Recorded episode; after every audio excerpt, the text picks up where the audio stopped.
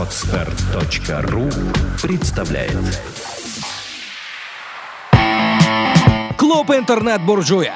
Программа о сильных людях, которые добиваются своих целей, которые добиваются своего, которые добиваются.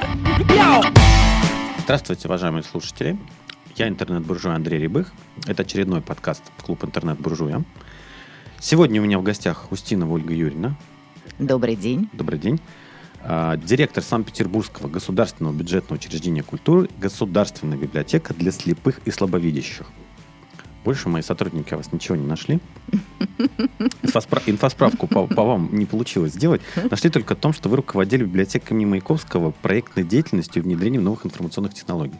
Да, это было в течение 15 лет. Я была заместителем директора по развитию, скажем так, э, библиотеки имени Маяковского.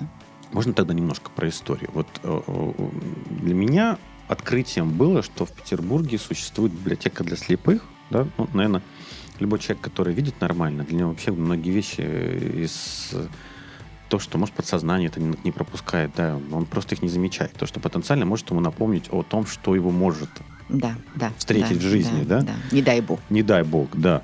И вот, а оказывается, это есть. А можно кратко, вот как, как вот, э, во-первых, как, как вы туда попали? Да.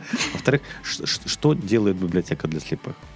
Ну, попала я туда чисто случайно, на самом деле. Ну, может быть, не случайно, может быть, так все складывается в жизни, наверное, все-таки не случайно. Э, Три года назад мне предложили перейти э, из библиотеки Маяковского э, и предложили возглавить вот эту библиотеку. Мгм. На самом, библи- на самом деле библиотека достаточно известная в мире, м, и она много занималась и внедрением новых технологий, я имею в виду именно для вот Мгм, этой категории мгм. пользователей, и какие-то другие вещи делала. Но так получилось, что, наверное, может быть, последние где-то 5-7 лет э, с чисто субъективными э, такими обстоятельствами болел долго предыдущий директор, Мгм. и, наверное, произошел какой-то некий застой, что ли, в деятельности библиотеки. И вот мне комитет по культуре предложил перейти туда директором. Э, Я долго думала на самом деле, потому что это совершенно непривычная сфера деятельности для меня. Повторяю, я 15 до 16 лет была замом по развитию в Центральной городской библиотеке имени Маяковского. И там реализовывали мы вместе с сотрудниками очень много интереснейших проектов. Но подумав, я решила, что это что-то новое в моей Мгм. жизни, абсолютно незнакомое. А, ну, я, например, считаю, что если не менять что-то в своей жизни кардинально, становится неинтересно жить. Поэтому я приняла решение, что я туда перехожу. И не пожалела об этом. Тяжело видеть людей, которые ограничены по сравнению с нами, хуже видят. Вот Мгм. тяжело? Тяжело. Вначале было тяжело. Сейчас я уже привыкла и совершенно по-другому отношусь к этим людям. И вот одной из задач библиотеки я как Мгм. раз вижу в том, чтобы воспитать, скажем так, ну пускай это звучит громко, э, такой сбитый термин толерантность, но тем не менее Мгм. нормальное человеческое отношение к этим людям, э, считать, э, заставить других людей считать их абсолютно нормальными людьми. Ведь, например, в английском нет э, слова инвалид. Мгм. Есть э, да, человек, имеющий ограничения какие-то по здоровью. И, наверное, это не случайно. Мгм, мгм. И вот, как мне кажется, эм, вторая задача, которая видится, да, вот вообще в деятельности любого учреждения, которое связано с этими людьми, это помочь этим людям преодолеть что-то, в данном случае слепоту или слабовидение, да, Мгм. Э, то есть создать условия для того, чтобы люди полноценно, комфортно себя чувствовали в этой жизни. Сколько вот в Питере слепых и слабовидящих?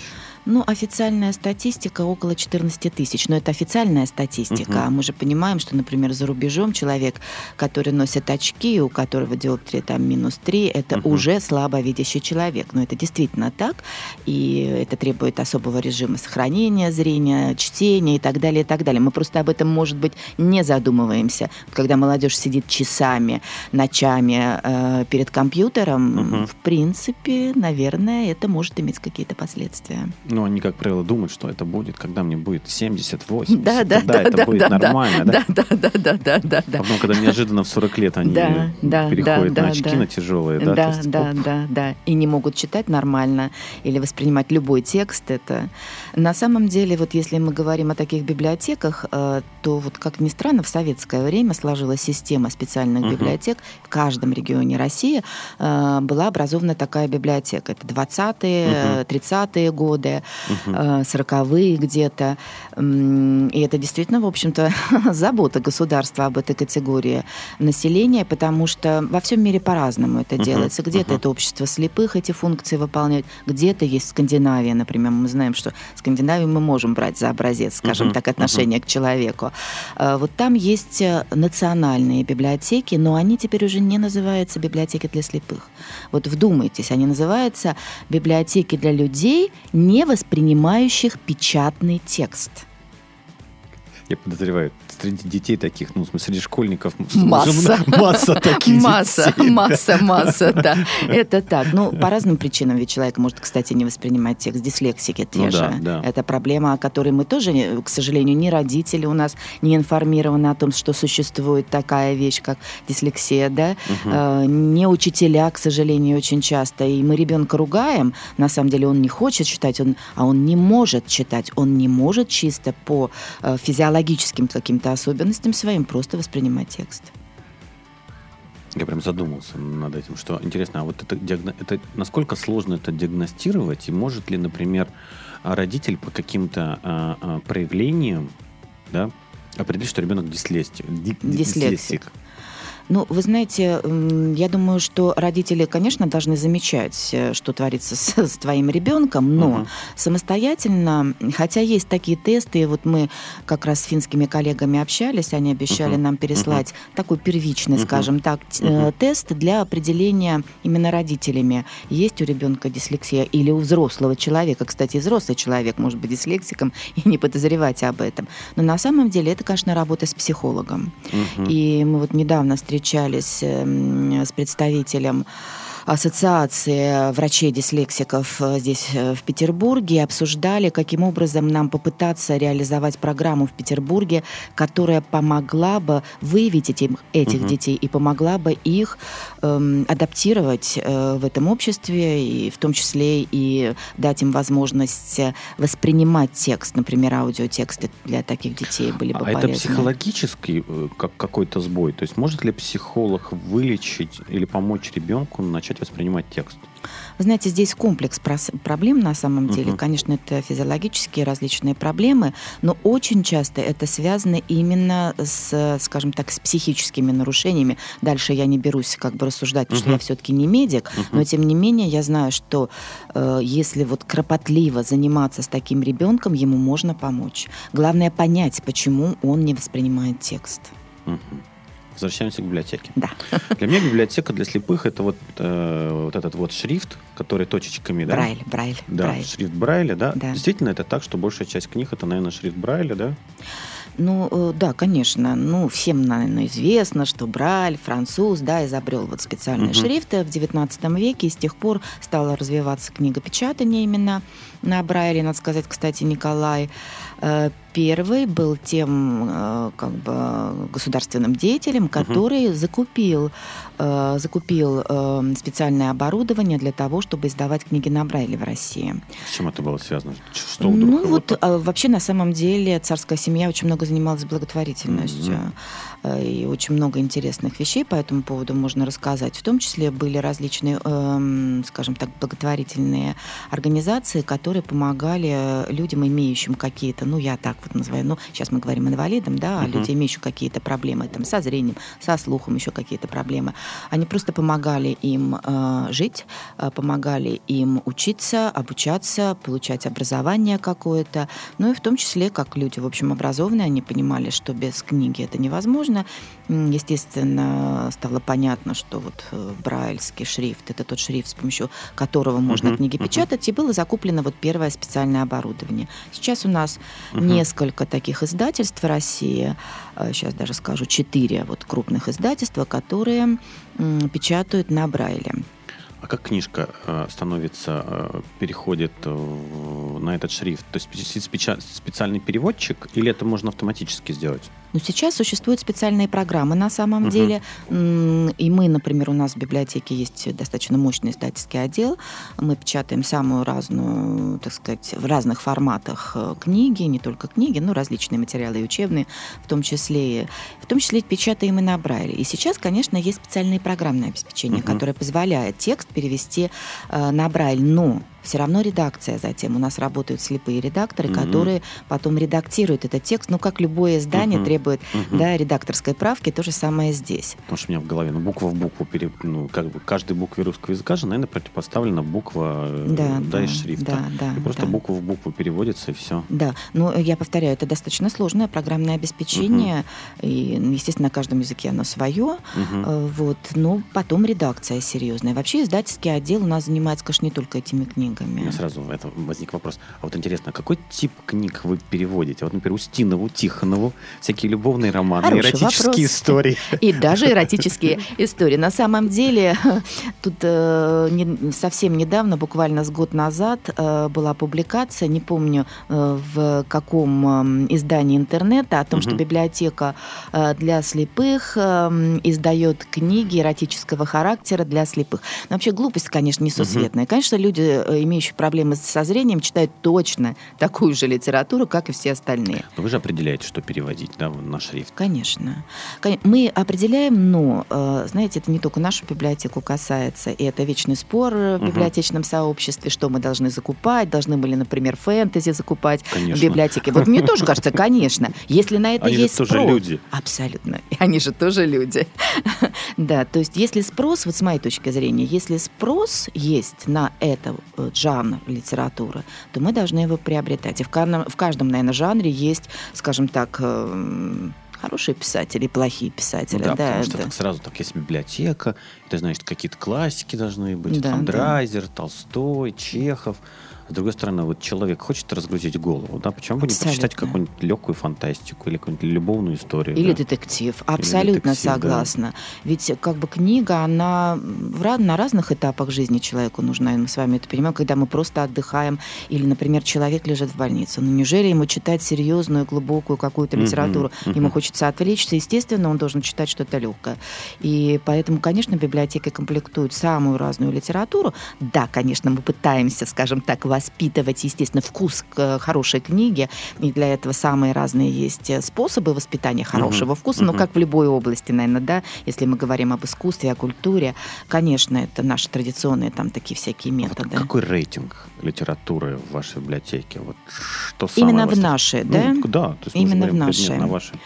Ну, вы знаете, что, наверное, спрос, вот мы как-то анализировали, кстати, на следующий год мы запланировали большое социологическое исследование, uh-huh. хотим изучить э, более детально скажем так, спрос наших пользователей. Хотя, если мы вернемся к нашим пользователям, это не только слепые и слабовидящие люди, но об этом можно отдельно поговорить. Но вот среди слепых и слабовидящих абсолютно такой же спрос на художественную литературу, как э, и в других библиотеках, как и в книжных магазинах. И мы, скажем так, э, ориентируемся все-таки на спрос в первую очередь, потому что очень многие люди э, слепые, они, например, находятся дома, они вообще из дома не выходят. У нас есть такая форма обслуживания, мы развозим э, книги в разных форматах. Uh-huh, это uh-huh. могут быть и электронные книги, это могут быть и аудиокниги, это и брайль, может быть и рельефная графика. Любые книги uh-huh, мы развозим uh-huh. по домам. Поэтому это прежде всего, конечно, если брать в процентном соотношении, художественная литература. Самая разная. Современная. Классическая, современная, современная легкая, тяжелая. Всякая, всякая. Вот запросы, вот честно могу сказать, самое разное. То есть, ну, об, обычные люди. То есть это вот э, проекция, скажем так, любой пользовательской или посетительской, читательской группы э, в нашем городе. Абсолютно такой же спрос. Другое дело, что у нас вот очень большие сложности, скажем так, возникают, когда мы говорим о молодежи, о студенческой молодежи, потому что э, вот студенческая молодежь, слепая, слабовидящая, угу. это особая категория. И здесь, вот поверите или нет, иногда нам приходится даже начитывать учебники, потому что в Брайле, например, очень сложно перевести химические формулы, mm-hmm. очень сложно mm-hmm. математические формулы. Mm-hmm. То есть Брайль не, не отражает да, вот эту всю специфику, и мы просто профессиональные, у нас там математики, ну и другие специалисты, mm-hmm. они начитывают учебники человеку, если он учится, э, например, в университете в большом, а известно, что вот эм, очень много талантливых программистов среди слепых людей. Очень много. Как-то, знаете, я такую байку слышала, что в Пентагоне э, вот э, есть отдел, где практически работают слепые математики, программисты, и они создают самое сложное программное обеспечение ты только хотел следующий вопрос задать. Ведь, наверное, компенсаторный эффект присутствует. Если один канал восприятия у мозга пропадает, он все равно мощности перераспределяет на другие каналы, да? Конечно, И как, конечно. как, как следствие, один, один, один наверное, из э, способов использования этих мощностей это развитие именно интеллектуального потенциала. Да, я с вами согласна. Потому что это же какой мощный поток информации пропадает. Ну, глаза это, наверное, один из самый, самый загружающий канал мозга, да? Да, да, да. Он да. пропал, и вследствие все остальные должны развиваться. Поэтому ну, конечно, у слепого человека вот тактильное восприятие, оно имеет огромное, uh-huh. просто слух. Среди них же много, ну, мы с вами знаем uh-huh. всемирных звезд, да, uh-huh. слепых и так далее. То есть слух, конечно, среди них много очень талантливых музыкантов. И на самом деле у нас в библиотеке есть э, ноты по Брайлю. Uh-huh. И, и только в Петербурге существует специальная методика, специальные классы э, обучения слепых детей э, музыкальной грамотности. Uh-huh. Это разработанная в Петербурге методика, и детишки учатся, uh-huh. и, в принципе, поступают потом, вот мы сейчас как бы работаем с ребятами, которые учатся в консерватории. Uh-huh. Вот у нас один специалист по классу гобой, очень сложный, кстати, да, такой инструмент, и вот тем не менее. И э, два студента учатся в педагогическом нашем университете на музыкальном факультете. То есть это совершенно отдельная история и совершенно потрясающая, конечно, воля должна быть у человека, чтобы получить музыкальное uh-huh. образование, uh-huh. и совершенно отдельный процесс издания нот на Брайле. Но, тем не менее, вот музыкантов тоже достаточно много, талантливых во всех странах. И у нас, кстати, в апреле будет очень интересная конференция как раз посвященная изданию нот на Брайле и вот, скажем так, получению музыкального образования э, этими людьми. Во всем мире к нам приедут коллеги из Франции, Чехословакии, Финляндии uh-huh. и так далее. Uh-huh. То есть то, что люди, ну, как обыватель считает, да, э, инвалиды, да, так используем mm-hmm. такое нехорошее слово, да, да, не мешает им проживать полноценную жизнь и добиваться даже, наверное, больше, чем люди, которые считаются не инвалидами. Абсолютно точно. И есть яркие такие примеры, в том числе в нашей истории. Угу. Это талантлив, талантливейшие люди. Вот, например, наверное, многим, там сказать, людям, которые естествознанием интересуются, многое скажет имя Моисея Наумовича Адамова. Это знаменитый физик, квантовой физикой он занимался, абсолютно слепой человек с двух лет. А тут еще, кстати, очень большое значение имеет, когда человек ослеп. Угу. Вот он с рождения слепой или он в раннем детстве потерял uh-huh. зрение, или уже в более позднем. Э, вот этот человек потерял в два года зрение. Uh-huh. Тем не менее, он окончил школу с золотой медалью, он э, поступил на физмат uh-huh. и внес действительно огромный вклад в квантовую физику. И таких примеров можно привести еще очень-очень много, не только, конечно, в России, во всем мире. И математиков очень много известных в России среди, так сказать, вот я говорила, что математика это вот такая сфера, в которую почему-то обычно идут слепые люди, вот, uh-huh. Uh-huh. у которых есть способности, именно математика. И, кстати, когда обучаются математике, иногда это э, воспринимается, представляете, какая память должна быть у человека, потому что очень многие вещи воспринимаются на слух. Uh-huh. И вот, например, uh-huh. вот я даже взяла тут, так сказать, э, ссылку у меня есть. Эм, такой тоже известный математик, Пантрягин Лев Семенович, uh-huh. тоже абсолютно слепой, но он ослеп уже позже, в 14 лет. Так вот он uh-huh. многие лекции, когда учился э, на матмехе, он учился uh-huh. на матмехе, uh-huh. он воспринимал на слух и запоминал их. И потом, вот как пишут его, там сказать, коллеги в дальнейшем, и как, как он им рассказывал, он ночью повторял эти лекции, чтобы не забыть ни одну формулу и так далее. Ну и, конечно, огромное значение вот э, для людей, которые хотят что-то в этой жизни сделать, имеет окружение, те люди, которые их окружают. Это семья, это близкие. И если есть вот такая поддержка с детства, Мгм. то это, конечно, здорово, и люди добиваются очень больших успехов. Ну, вот я так сижу уже, думаю, что люди, которые считаются не инвалидами, но при этом ничего не хотят делать, было бы полезно сходить, посмотреть на людей, которых они считают инвалидами, что они проживают жизнь намного интересней и добиваются намного большего. Вы знаете, это действительно так. Это вот э, очень хорошая мысль, Андрей, потому что м, вот я, по-моему, в начале передачи сказала, что одна из своих задач мы видим э, в том, чтобы познакомить людей вообще, в, в частности молодежь, с миром вот незрячего человека, показать, как несмотря на то, что чело- человек лишен чего-то, да, Мгм. очень важного для нашей жизни, тем не менее они стараются полноценно жить. И вот мы в Ночи музеев участвуем, знаете, такая Мгм, акция, мгм, да, она мгм. проходит во всем мире, в Петербурге в том числе. Мгм. Мы открываем, например, двери для молодежи, и у нас посещаемость одна из самых высоких, несмотря на то, что это город у нас музеев, да, и мы знаем практически все крупнейшие музеи, не, не не крупные, маленькие музеи принимают участие. У нас колоссальная посещаемость, и Мгм. в основном молодежь, потому что они не понимают, как человек работает на компьютере слепой, да, как он получает информацию из интернета, а это абсолютно все А как он возможно. получает, кстати, информацию из интернета, если он слепой? А, Есть специальное оборудование, так есть брайлевская строка, да, которая Мгм. дает ему возможность совершенно спокойно работать. Кроме того, есть специальные программы, которые озвучивают тексты, да. Мгм. Самое сложное это искать, да, искать. Но на самом деле очень многие э, и Яндекс, и Google, э, и другие какие-то браузеры, они сейчас работают над тем, э, что очень многие сайты, которые они представляют, есть озвучка, есть специальное программное обеспечение, которое Мгм. позволяет эм, просто как бы ну, чтение вслух вам с листа, да. И ребята у нас работают в компьютерном центре слепые ребята, они просто с такой быстротой работают на э, компьютере, что ребята Мгм. зрячие, которые приходят и садятся рядом, они просто не понимают, как можно вот так работать. Мы, кстати, предлагаем ребятам закройте глаза или давайте мы вам завяжем глаза, и попробуйте вслепую э, набрать что-то на да, э, мгм. на клавиатуре.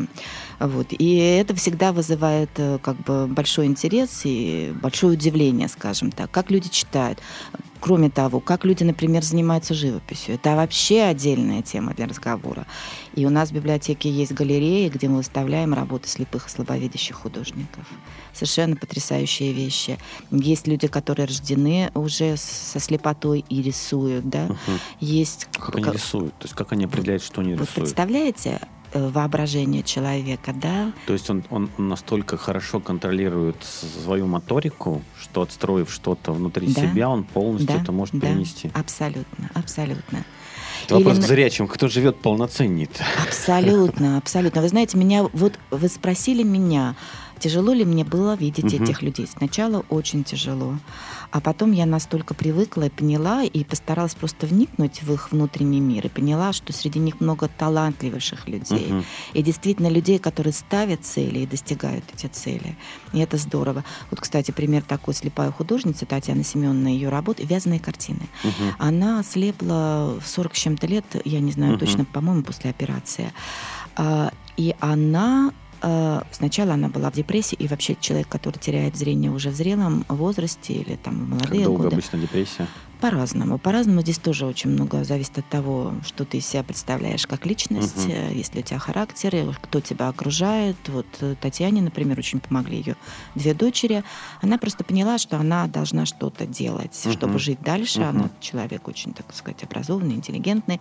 И она решила, что она будет делать картины, делать связанные картины. Она придумала специальную азбуку цвета. Мгм. И у нее есть специальные такие, знаете, узелки, которые обозначают определенный цвет. И Мгм. она вяжет цветовые картины настолько оптимистичные, настолько яркие. И думаешь, боже мой, человек перенес такую травму. Мгм. И тем не менее воспри- продолжает так воспринимать жизнь. Я сижу просто пораженный, пытаюсь представить. Для меня как бы слепой художник, который рисует по памяти, это, конечно, мне даже пока представить тяжело. Да, Приходите к нам на Да, выставки. я вот уже думаю, что да, что Приходите. прям неожиданно. А, люди, которые работают в библиотеке, это волонтеры, это наем, это как бы э, как это, профессиональные сотрудники, наемники. Я пытаюсь слово подобрать. Нет, это профессиональные, конечно, сотрудники, которые работают в штате библиотеки, самые разные. На самом деле сотрудники этим мы отличаемся от многих библиотек. Это, конечно, люди, получавшие, получившие библиотечное образование, и их достаточно много среди нас. Это и психологи, и тифлопедагоги. Например, у нас открылся детский отдел в этом году, и, конечно, мы понимаем, что без психолога, который оказывает, кстати, консультации э, и родителям, и работает с детишками, и тифлопедагог, который тоже работает и с родителями, и с детьми. Какой тифлопедагог? Тифлопедагог – это педагог, который занимается образовательным процессом слепых и слабовидящих детей, скажем uh-huh, так, uh-huh, да, или uh-huh. там помогает решить какие-то проблемы образовательного характера uh-huh. взрослым. Это у нас есть в педагогическом университете факультет дефектологии, они выпускают дефектолог, дефектологов в Герценовском, да, и там кафедра, которая тифло, так сказать, педагогики, психология, которая вот э, Много выпускает. слепых? Ну вот, скажем так, слава богу, слепых э, рожденных, слепых детей не так много, хотя они тоже есть. И, Это кстати, десятки, сотни? Э, ну, скажем так, сотни. Вот. А детишек, которые имеют проблемы со зрением, uh-huh. это как осложнение от, от, как, uh-huh. от каких-то болезней, да, или вот э, какое-то другое заболевание, ведь иногда тоже сопровождается, uh-huh. так сказать, uh-huh. потерей зрения. Вот таких детишек достаточно много, они все, конечно, у нас э, пристроены в основном, они в специальных детских садиках, это, кстати, отдельная э, проблема и отдельный вопрос для обсуждения, инклюзивное обучение, которое сейчас пытаются, значит, у нас uh-huh. России э, внедрить. А, да, ну, наверное, слышали о том, что собираются упразднить специальные школы, специальные садики, и детишки должны, с одной стороны, это действительно так, они должны быть среди других детей. Кстати, uh-huh. вот эту задачу я как раз вижу э, в том, что это учреждения культуры должны решать такие проблемы. Uh-huh. Вот uh-huh. на территории учреждений культуры, и мы это пытаемся делать, мы пытаемся соединить незрячих, слабовидящих детей uh-huh. и зрячих детей для того, чтобы дать им возможность... Социальная контакт... адаптация, да, да? Да, социальная адаптация, совершенно правильно. Но пока, мне кажется, система образования у нас для этого не, не, она к этому просто не готова сейчас. Да. Можно, наверное, про все говорить, что наша система образования ни к чему уже не готова. Да, ну это отдельная тема. Да, да, да. А волонтеров вообще приглашаете? То есть нужны волонтеры? Нужны Кто-то хочет прийти вам помогать? Пусть приходит пусть приходят. И у нас есть волонтеры, в основном это студенты. Угу. Правда, знаете, тоже так интересно, ребята, я, я понимаю, конечно. Вот, например, мы предлагаем ребятам, ну, давайте так, вот, может быть, вы будете помогать нам, у нас есть транспорт, но тем не менее, вот близлежащие адреса к угу. людям разносить книги. Ну, вот это вот э, не всегда хочется это делать, да, а хочется, например, помогать организовывать какие-то мероприятия. Ну, пожалуйста, мы готовы, у нас волонтеры ну, на ночь музеев, например, угу. участвуют, потому что огромный поток идет посетителей в других другие какие-то мероприятия.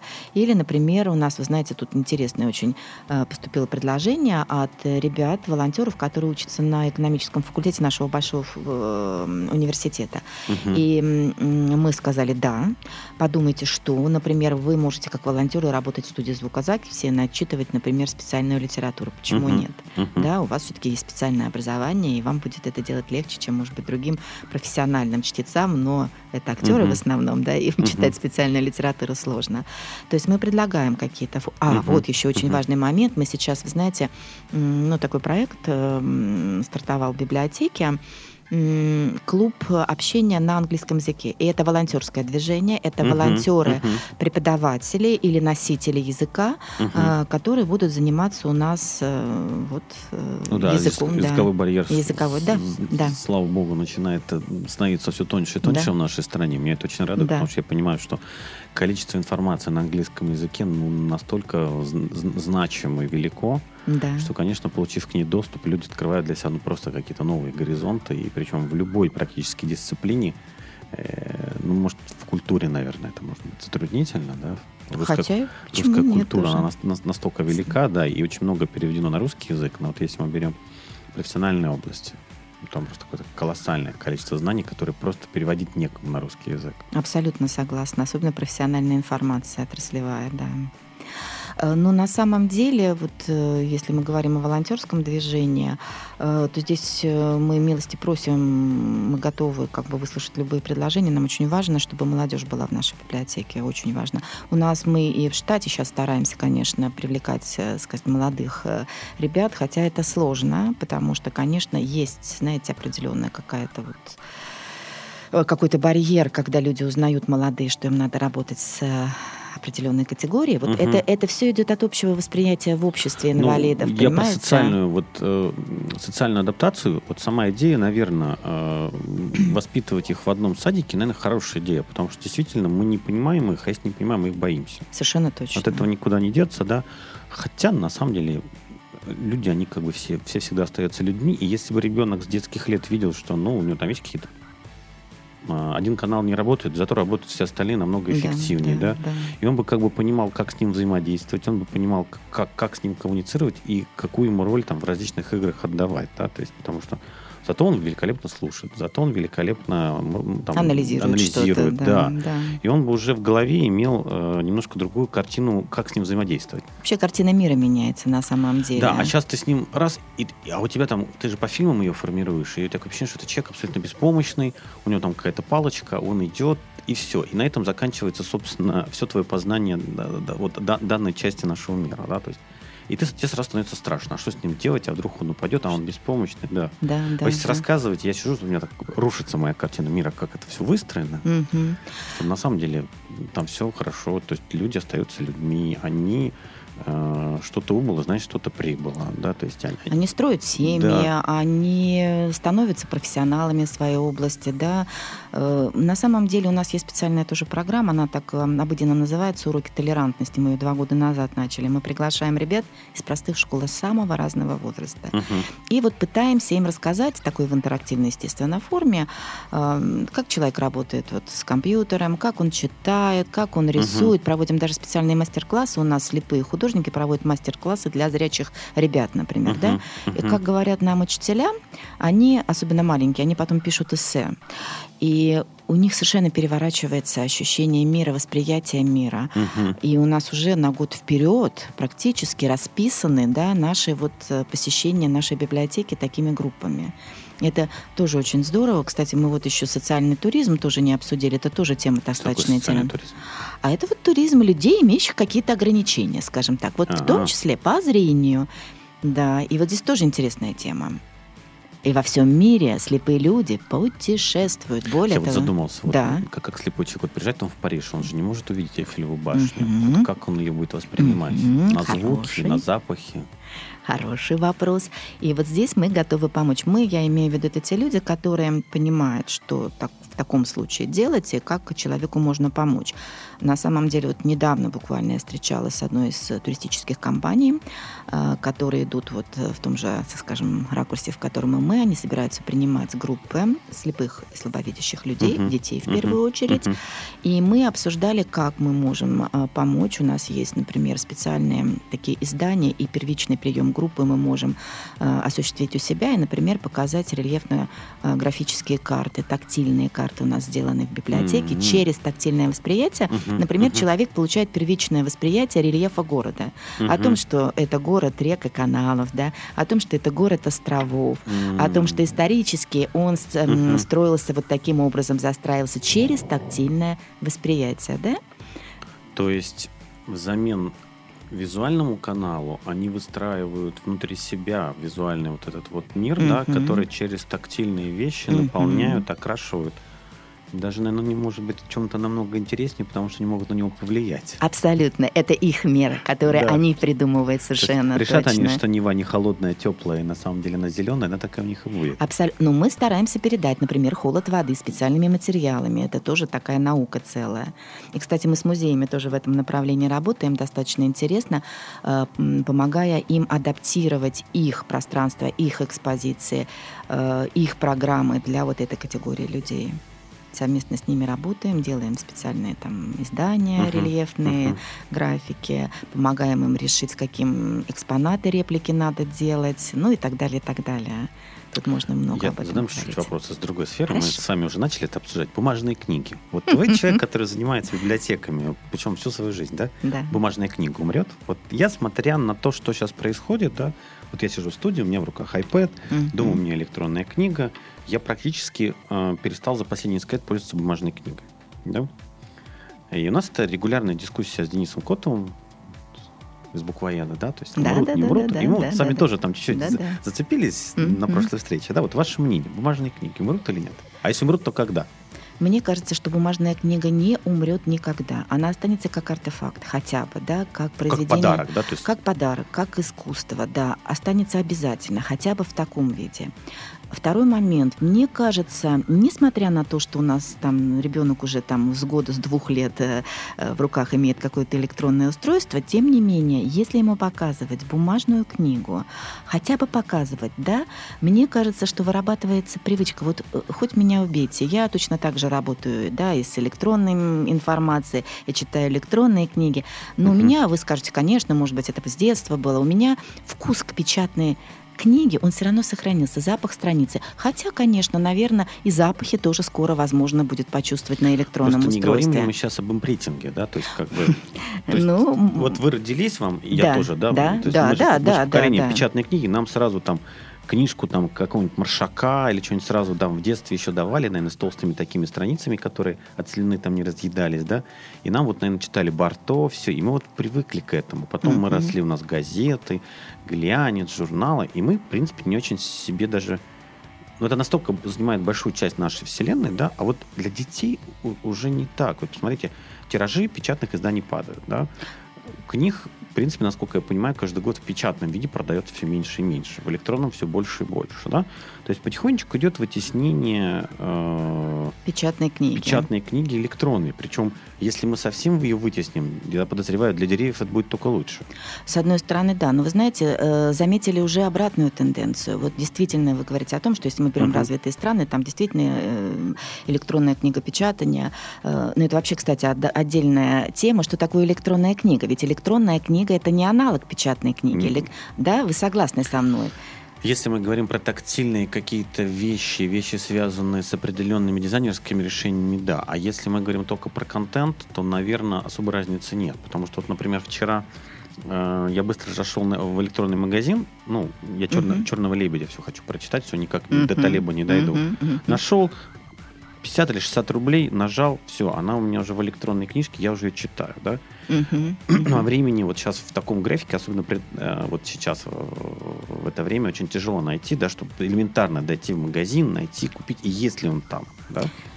Да, это, это я То согласна. мне важен контент, глянцем он будет напечатан, на хорошей бумаге, на плохой тут уже никакой роли играть не будет. Я, знаете, что имела в виду? Немножко другое. Сейчас как бы мы привыкли говорить о том, что вот роль социальных коммуникаций, она очень велика, да? И когда сейчас мы говорим о книгопечатании в э, электронном виде, ведь идет речь о том, что очень важной становится функция социальной коммуникации. То есть, например, писатель пишет книгу угу. и не заканчивает ее, и предлагает читателям, пользователям ее закончить. Я сейчас читаю книжку «Ремесло», таким uh образом пишет Гершицкий про журналистику. Uh-huh, он uh-huh. ее, там уже 22 главы, он выложил, по-моему, вот я ее для себя открыл на 12 я ее купил, и я каждый месяц захожу, докачиваю свежие главы и, и, и, и, и читаю. Это действительно очень интересно, что невозможно с такой книжкой, с печатной, конечно. Абсолютно, я и говорю. Поэтому вот э, феномен, что ли, электронной книги, это его надо обсуждать. Мы еще до конца не понимаем. И влияние электронной книги на человека, между прочим, это чисто вот, да, я вижу у вас мысль какая-то просто мысль, что на самом деле автор-то может еще и спрашивать читателей. Конечно. Чем закончить роман, да. например? Абсолютно. Убейте главного героя да, или продлите. Да, Ребята, как скажете, так это потому что у автора же обычно у него целый мир в голове. Конечно. И он, и он может и такой дорогой пойти. А читателя как вам нравится? Да? Конечно. И вот что из себя будет представлять эта электронная книга через 10, через 15, 20 лет? Может быть, она будет вот э, неким каким-то общим продуктом писателя и читателя. То есть вот здесь вот феномен электронной дизайнера, дизайнера запаха, да, вкуса, да, абсолютно, абсолютно. Музыки, абсолютно. тактильных каких-то вещей. Ощущений. Но тем не менее, я считаю, что печатная книга все равно окончательно не умрет. Хотя бы как полиграфическая, как продукт полиграфического, скажем, да, полиграфической деятельности, как вот некий артефакт, она сохранится. А не произойдет ли с ней то же самое, что произошло с патефоном и граммофоном, которые, ну, в основном нами воспринимаются как экзотика, потому что маленькая коробочка сантиметр на сантиметр дает намного большее качество звучания, чем такой большой-большой-большой большое устройство. Единственное, знаете, в чем плюс патефона и граммофона? Угу для них не нужно электричество. Вот я только об этом хотел сказать. И хотела абсолютно точно. И недаром э, Умберто Эко, когда вот он рассуждал о судьбе книги и так далее, человек, которого я безумно уважаю, совершенно потрясающий, да, и не только, наверное, с моей точки зрения писатель, он написал, что бумажная книга не умрет никогда. Э, И я действительно представила себе, например, не дай бог, конечно, какая-то глобальная катастрофа. Ну вот нет у нас электричества. И что дальше? Те знания, которые мы накопили за время, за это, да, и сохраняемые только в электронном э, виде. Ведь э, сохранность электронных документов это отдельная история. Ну, там тоже есть разработки. Например, когда вы лазером прожигаете на диск, по диску он же мгм. практически неуничтожим. Да? То есть, э, что не скажешь о книге. Да? Ну, э- это, да. То есть, но- если мы говорим про магнитные хранилища, я думаю, да, оно там любой электромагнитной волной сильно будет уничтожено. А вот формат физического прожигания, который все сейчас остается, да, то есть он достаточно надежный. Ну, ну, сто- да, сто процентов. Но тем не менее, ведь не будет электричества, что будет с нами, да, Да, что да, мы, да, да, и, да. и не дай Ну, бог. Не будет Ну, электричества. Будет кажется, что-то другое, да. будет. Ну, это тоже, конечно, но тем не Кажется, менее. книгами в этот момент топить будут, Ну, тоже вариант возможный. особенно в нашем климате. Да. Хотел обсудить еще вопрос. Вот мы бумажная книга. Вот у меня есть такое, э, есть ряд книг, которые я, наверное, считаю неполезными. Например, такая книга, как «Алые паруса». Хотел ваше мнение послушать, да? На мой взгляд, это книга, которая выдает... Ну вот как, нам когда в детстве читают сказки, нам говорят, это сказка. Поэтому как бы сказка ложь, в ней намек. Ну вот то, что там произошло, это не значит жизненный сценарий. Что такое возможно в жизни. Да, вот талые паруса, они выдаются как жизненный сценарий, что все, ты должна стоять на берегу и ждать, когда же этот чувак приплывет. Да? И девочки, вот начитавшись этих книг, такие, вот всю жизнь что-то ждут. Да.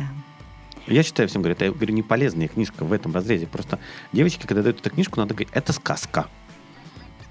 А им говорят, нет, это жизненный сценарий, ты всю жизнь должна следовать тому, как осоль. Ваше А вы представляете, если вот не верить во что-то такое, мне кажется, очень грустно будет жить. Всегда должен быть какой-то... Я понимаю, А что... если верить, тоже грустно. Тоже грустно, да. То есть жизненный сценарий его же не, предусмотришь. Э, Может быть, надо говорить, что да, это, наверное, в какой-то степени сказка, но сказка может быть реальностью сказка. и может Вот- быть в жизни. вот заметьте, вот для этой книжки Грина никогда не говорят, что это сказка. Мгм. Да, вот, вот я совершенно хорошо отношусь к сказкам. Действительно, они ребенку, они, как это, мультики адаптируют ребенка к тому, что он встретит во взрослом мире. Также их сказки адаптируют только определенным жизненным сценарием, рассказывая хорошо-плохо э, на очень простых примерах. Да? Хотя, на самом деле, если взять истинного Христиана Андерсона, э, это же вообще какие-то кошмары. Да, Причем, да, да, да, да. Слава Сказки богу, относительные, они, оказывается, да. к, к нам адаптированными Мгм, пришли. Если брать их в начальном варианте, там Мгм. сплошное. Родители собрались, убили детей. Дети взяли, убили этих. То есть вот там вот вся сказка вот такая, да. Да, да, да, да, для себя лет 10 назад перечитал их и думаю, ужас какой, да? А вообще-то это сказки не для детей, а для взрослых, я считаю. Андерсон Ну, нас это... Естественно, да, да, да. И получается что? Что вот есть какие-то действительно э, мифы, рассказы, сказки, которые там несут четкий маркер, этому не надо следовать. Это не жизненный сценарий, это всего лишь описание каких-то вещей, да? Это не жизнь. А вот почему-то на эту книжку, вот она жизненная почему-то считается. Ну, сложный вопрос. Мне кажется, что вот без таких книг все-таки жизнь была бы намного грустнее, скажем так. И когда ты думаешь, что такое может быть, да не обязательно с тобой, но в принципе может быть. Мне кажется, становится просто легче жить, просто То есть легче жить. Золушки. Да, в какой-то степени. да. Мне кажется, она неистребима. Вот мне так кажется, и это должно быть. Хотя, конечно, наверное, человека надо и на реальность, безусловно, настраивать, и на все сложности жизни. Не, в социализме, наверное, это было оправдано. Там вообще была сплошная мифологизация кругом. Мы жили, в принципе, в сказке. Через 10 лет нас ждал коммунизм. Наши дети уже жили бы при коммунизме. Ну, это нормально. Так, кстати, много таких сказок было. И я, на самом деле, э, с большим удовольствием вспоминаю тот период, потому что в идеологическом плане было настолько все ровно, красиво, мы Да, верили в свое легко. светлое будущее Да, легко, да. да. Что сейчас, когда все обрушилось, ты понимаешь, блин, как вот коммунисты молодцы, они вот выстроили вот такую, Философия. такую красивую информационную картину людям, Конечно. что люди жили счастливо, реально. Конечно, философия целая, Да. конечно. Э, э, подставь руку, помоги, ута- помоги падающему. То есть это, это реально Общечеловеческие было, да. какие-то такие, да, да, да, да. Да, но мне все-таки кажется, что все равно сказка в жизни должна присутствовать. Ну, это мое глубокое убеждение. Хорошо, последний вопрос у нас время уже подходит. Да. Книги, которые перевернули вашу жизнь. Хм. Ну вот Умберто Эко, его книги, пожалуй, я очень многие вещи стала по-другому воспринимать. Я с огромным удовольствием читаю Улицкую, вот из современных авторов, да. Вообще я современную литературу не очень люблю, я вам могу честно сказать, как бы странно, особенно, эм, ну как бы не парадоксально это звучало, российскую э, современную литературу. То, что писалось в 90-е годы, и очень много мы знаем талантливых авторов, действительно, да, Ой, ну это так тяжело читать. Это, да, это, наверное, та реальность, в которой мы жили, которую пытались донести до нас автора. Ну, это очень тяжелое чернуха. чтиво. Да, чернуха. Так же, как и... Ну, то же самое можно говорить про все области культуры. Поэтому, конечно, хочется читать что-то светлое, что-то, то, что вселяет в тебя убеждение, что жизнь э, стоит прожить, и несмотря на все сложности и так далее. Ну, а Улицкая, конечно, это это, это философия, это отношение к жизни, это очень многие вещи, которые действительно проецируешь на себя и понимаешь, что ты мыслишь в этом же направлении. Какие бы книги вы рекомендовали? Вот топ-3, топ-5 книг, которые ой, вы считали ой, бы ой. вот обязательно их надо прочитать? Ой. Ну, такой стандартный вопрос, да. А многие теряются, знаете. Да, многие теряются, и это действительно так. Причем ваши личные, вот вы бы, вы, вы, вы бы рекомендовали не к тому, что вот и да, да, из я просто книг, думаю, да? Я просто думаю о том, что же можно порекомендовать. Вы знаете, вот как ни странно, э, в определенные периоды жизни, наверное, читаешь определенных авторов. Я, например, помню, с каким огромным удовольствием я э, там в юности прочитала Гусорси. И, например, сага о Форсайтах мне в свое время дало очень много. Вот действительно, неожиданно. дало очень много, да, может быть неожиданно, но тем не менее э, я училась в английской школе, и для mm-hmm. меня очень важно было восприятие как бы вот мира, э, да, той страны, и Глассурси мне дал очень такую яркую картину того времени, начала 20 века, Англии, mm-hmm. людей, характеров, э, определенных сослой, слоев, так сказать, населения и так далее, и так далее. Имя Розы Умберто Эко я бы тоже, конечно, mm-hmm. Mm-hmm. это тоже было принципиальное такое, так сказать, вот решение для меня прочитать эту вещь. Ну и, наверное, наверное, третью. Что же третью? Российских можно каких-нибудь классических? Ну, я просто нет? думаю, классика. Ну да, классика, конечно. Вот тут я недавно, может быть... Ну, я люблю, может быть, это традиционно, но тем не менее я люблю Тургенева с огромным удовольствием. Mm-hmm. Читаю Тургенева. Тут, кстати, была дискуссия по поводу тургеневских девушек. Вы не видели, да, на канале «Культура»? Тоже интересно достаточно. Э, Тургенев, наверное, Тургенев, может быть, даже Ася. Mm-hmm. Вот, кстати, по поводу алых парусов uh-huh. и, скажем так, да, э, образа девушки, так сказать, ее мечтания и все прочее, а вот здесь совершенно другая вещь, но тоже девушка, тоже мечты, тоже фантазия. И в то же время жизнь, реальность, которая опускает совершенно Поэтому жестко. Тургенева, подозреваю, читают меньше, чем алые паруса. Да, наверное, наверное, думаю, это как бы с вами обсуждали, лежишь ты в больнице, а терраса ищет тяжелую книжку, ты такой, не хочу, дайте алые паруса. хотя бы, да. Последний вопрос. А, как добиваться своего? Рецепт? Ваш рецепт, как добиваться своего? Мне кажется, что самое главное иметь цель, которую ты осознаешь совершенно четко, и выстроить ну, некие этапы достижения этой цели. И совершенно четко понимать, что вот да, здесь ты должен достичь вот этого, здесь ты должен достичь этого, и тогда мы придем к тому, что мы загадали для себя в начале. Сделано на podster.ru Скачать другие выпуски подкаста вы можете на podster.ru